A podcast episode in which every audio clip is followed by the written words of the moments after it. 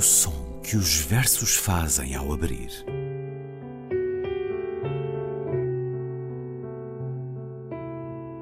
Se leio um livro e ele torna o meu corpo tão frio que fogo nenhum o pode aquecer, sei que isso é poesia. Emily Dickinson. Com Ana Luísa Amaral e Luís Caetano.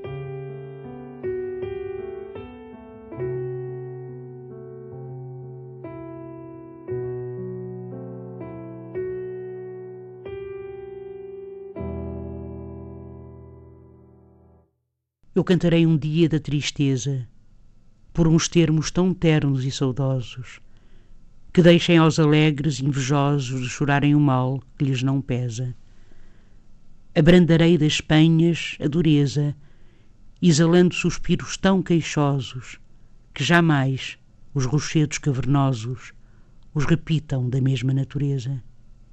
Serras, penhascos, troncos, arvoredos, ave, ponte, montanha, flor, corrente, comigo hão de chorar de amor enredos. Mas, ah, que adoro uma alma que não sente. Guarda, amor, os teus pérfidos segredos, que eu derramo os meus ais inutilmente. Eu cantarei um dia da tristeza. Um soneto de Marquesa de Alorna, ou Leonor de Almeida Portugal, de Lorena e Lencastre, que nasceu em 1750, neta dos Távoras, foi por isso vítima da ferocidade do Marquês de Pombal. Enclausurada aos oito anos no convento de Chelas, ali ficou durante duas décadas a crescer na adversidade. Foi libertada aos 27 anos, altura em que ganha amizade com a rainha Dona Maria I e o amor de um oficial alemão, o conde de Heuenhausen, um homem de leituras e com mundo, e o interlocutor com quem ela vai casar e que acompanha num cargo diplomático em Viena. Um poema, um soneto que escutamos na leitura de Ana Luísa Amaral. Olá, Ana Luísa. Olá, Luís. Marquesa de Alorna, uma leitura assumida de livros proibidos. Ela foi mecenas de Mozart. Leonor de Almeida, Portugal, foi uma força rara neste país, na sua opinião? Ela questionou as convenções, dizia gostar apenas dos livros que não lhe permitiam ler e conciliou com poucos razão e emoção.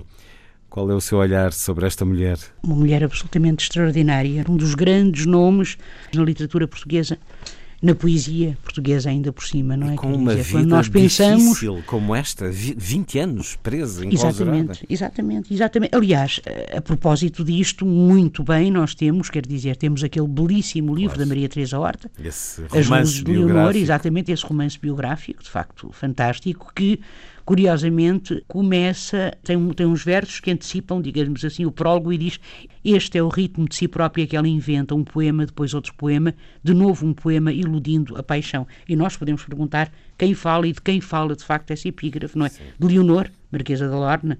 Uh, ou uh, até porque não deixa de ser muito interessante as cartas que Marquesa da Lorna escreve, e são muitas, aliás, o pai, a dada altura, o pai escreve-lhe cartas com o seu próprio sangue à filha um, um dos traços pelos quais ela é uh, uh, caracterizada nesse, nesse romance que é Uh, As Luzes de Leonor de Maria Teresa Horta é também a não obediência, digamos assim. Não é tanta desobediência, mas de alguma forma alguma rebeldia, não é? E, algum, e alguma afirmação da personalidade. Mas não deixa de ser curioso que a maior parte dos sonetos de Marquesa da Lorna ou da Leonor, de Leonor não são dedicados ao amor e isto também tem a ver com, uh, o, com, a, com a posição, o pedido do pai. O pai achava que o amor não seriam, os temas amorosos não seriam muito adequados, e então é curioso que não há muitos sonetos uh, uh, dela, que são 110, só sete aqui que, que surgem neste, nesta, nesta, nesta pequenina, nesta pequena antologia de sonetos, que de resto está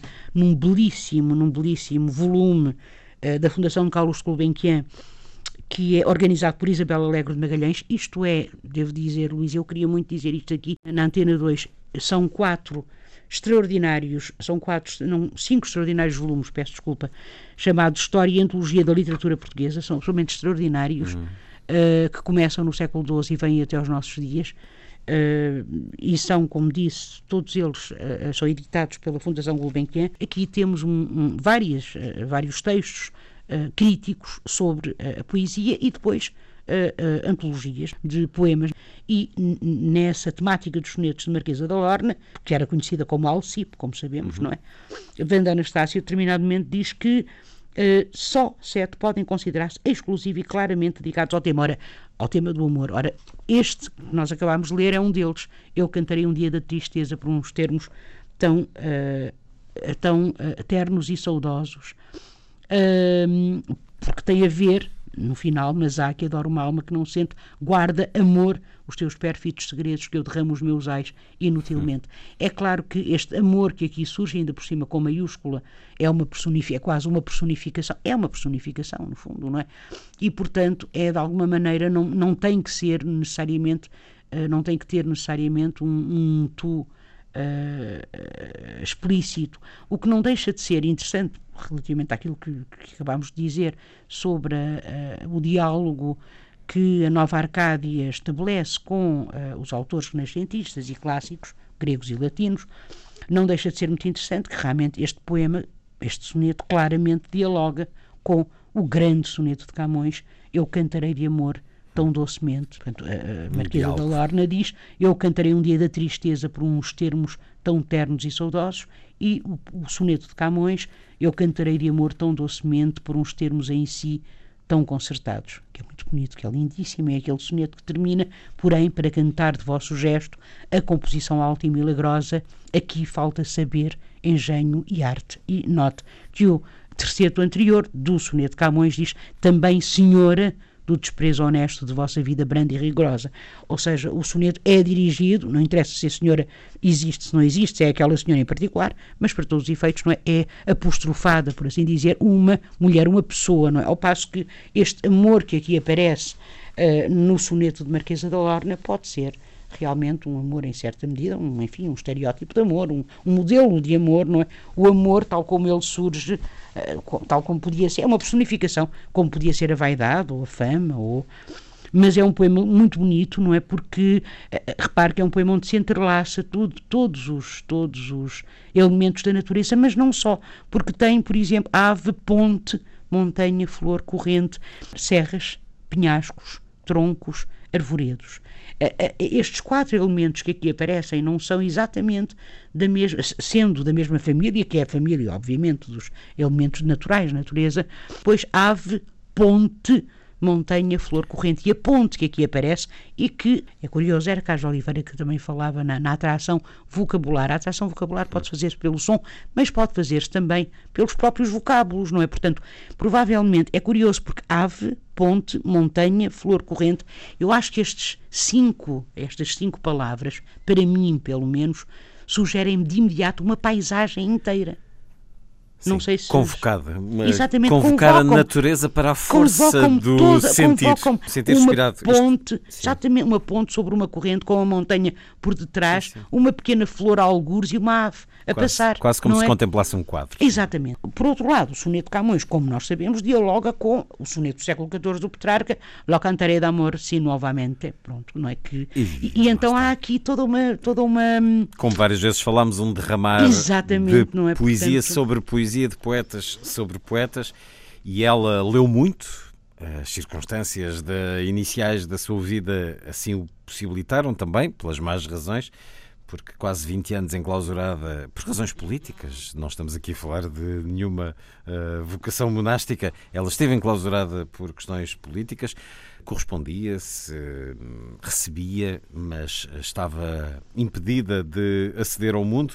Uh, escreveu muito, tanto que só depois da sua morte, cinco anos depois da morte, a, a obra poética da Marquesa de Lorna foi publicada, apesar Exatamente. de há muito circular manuscrita por entre várias mãos. Creio que há milhares de páginas escritas pela Marquesa de Lorna ainda por eh, estudar com um grande ímpeto ao conhecimento geral nesse romance biográfico de Maria Teresa Horta, quinta neta, julgo que na sim, sim. descendência de Leonor de Almeida, Portugal. Marquesa da Lorna depois acaba por enviuvar aos 43 anos, regressa a Portugal com seis filhos pequenos E é E essa a medida, muitas, claro. É essa a medida das suas posses. Procura ter uma imagem respeitável, só imprime as traduções que faz.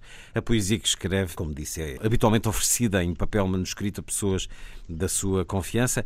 Funda a Sociedade da Rosa, uma espécie de associação cultural secreta contra a ameaça napoleónica, que mereceu a desconfiança de Pinamanique, o que a acaba por levar a um exílio voluntário em Londres. Regressa a Portugal em 1814 e, eh, mais uma vez, torna-se um centro de vida cultural, uma impulsionadora. Abre as portas das suas casas a intelectuais, a escritores, a pensadores, políticos, filósofos, recebe gente de todas as gerações e entre essa gente está um jovem de 50 anos mais novo, Alexandre Herculano, ele há de escrever mais tarde, de ver aquela mulher extraordinária, de ver tanto, eh, ela a quem apenas faltou um país maior que Portugal, eh, deve-lhe proteção e incitamento à escrita, uma vida que ficou eh, também maior naquilo que hoje podemos ler de eh, Leonor de Almeida Portugal, a Marquesa da Lorna, uma vida difícil, mas Sim, uma sim. obra luminosa. Uma obra luminosa, até porque ela deixa, eh, deixa, deixa um, um conjunto, como o Luís disse, absolutamente infindável não é? de, de, de poemas que, inclusive do ponto de vista formal, eh, se distribuem por variadíssimas, eh, por variadíssimas estruturas, não é?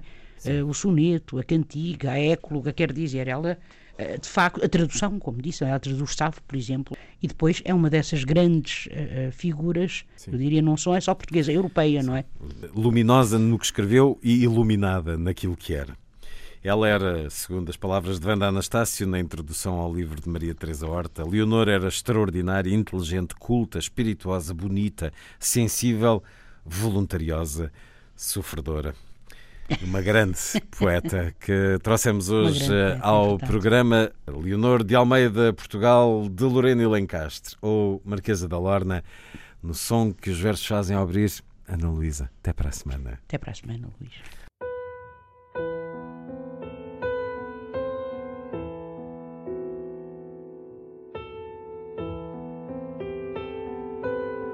O som que os versos fazem ao abrir.